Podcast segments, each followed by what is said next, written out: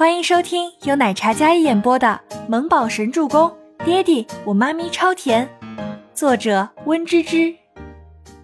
第二百五十八集。一个寂寂无名的新人，仗着自己是姐姐的关系，直接从自己妹妹手里抢资源，手段多恶劣！再者，全希儿还竭尽全力替全喜初做宣传，就有一种踩着自己妹妹上位的感觉。就算全希儿的配图是一张自己当时在拍摄现场模糊的生图，替全喜初造势，也没有让人怀疑他的动机，只会让人觉得全喜初仗势欺人。全希儿的粉丝更是在评论底下赞美女神，然后又暗搓搓的指桑骂槐，损全喜初心机陈腐身。全希儿还很有耐心的回复解释，说自己姐姐不是那样的人，让大家更加觉得女神性格太好。然后对全喜初的敌意更加大，觉得她就是利用自己妹妹上位的坏女人，欺负他们的完美女神。全喜初没有账号，所以并不知道这些事。倪清欢也忙，所以也没有注意。但网络上却有两股势力在干预这件事的发酵。赫连青羽找静觉司帮忙，然后自己坐在边上监督着。静觉司处理那些水军一样的粉丝。然后翻到一个留言评论，账户很有意思。我的妈咪们，我来守护。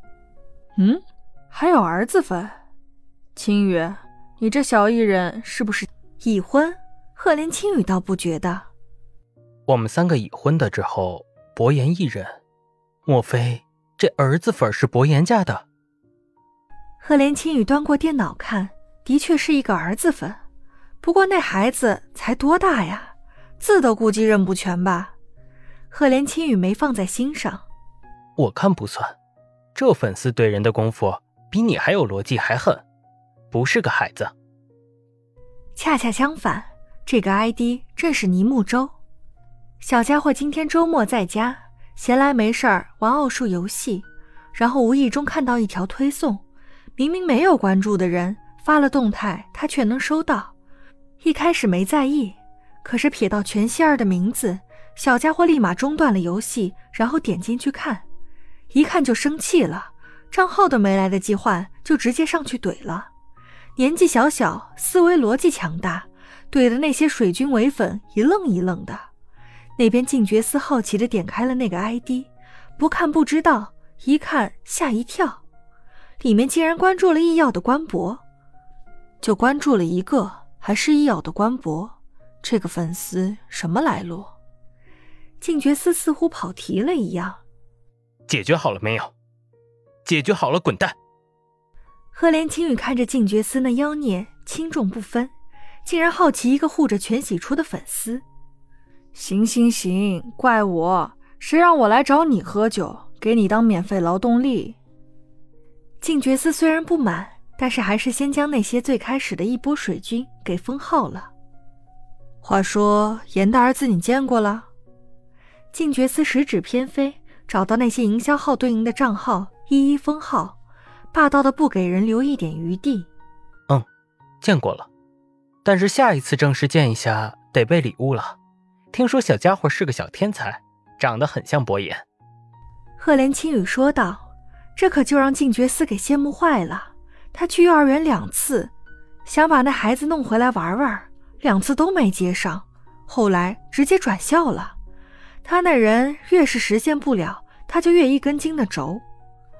老子去幼儿园堵了两回都没见着人，你说气不气？静觉司那妖孽一样邪肆的脸上，锐利又带着致命的吸引力。他在赫连青羽的电脑上忙活着，修长好看的手指食指偏飞，这语气倒是让赫连青羽有些惊讶。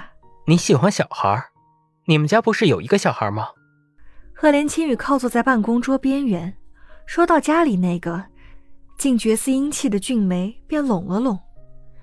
那丫头跟兔子一样，见到我话都说不清，没劲。静觉斯想起家里有个所谓的妹妹，想到那丫头看见自己跟见鬼似的战战兢兢模样，都觉得无聊至极，说出来都觉得丢脸。他静觉司竟然有这样一个怂包妹妹，虽然不是亲生的，但是也觉得丢人。你这人也是，对谁都笑嘻嘻的，怎么对你家那小蒙洛那么凶？他挺可爱的，就是胆小了些。赫连轻语道：“喜欢做我妹夫。”静觉司打趣道。刚说完，赫连青羽抄起桌上的文件，就直接给他抡过去。搞定没？搞定了。静觉寺将键盘一甩，然后活动了手指，一脸惬意。走去喝酒。不了，待会儿还要去拍摄现场。去看你的小艺人。静觉寺英气的剑眉微挑，那双明亮的凤眸满是坏坏的笑意。嫂子也在。赫连青羽这么一说，静觉寺算是明白了。行啊，我也去探探班。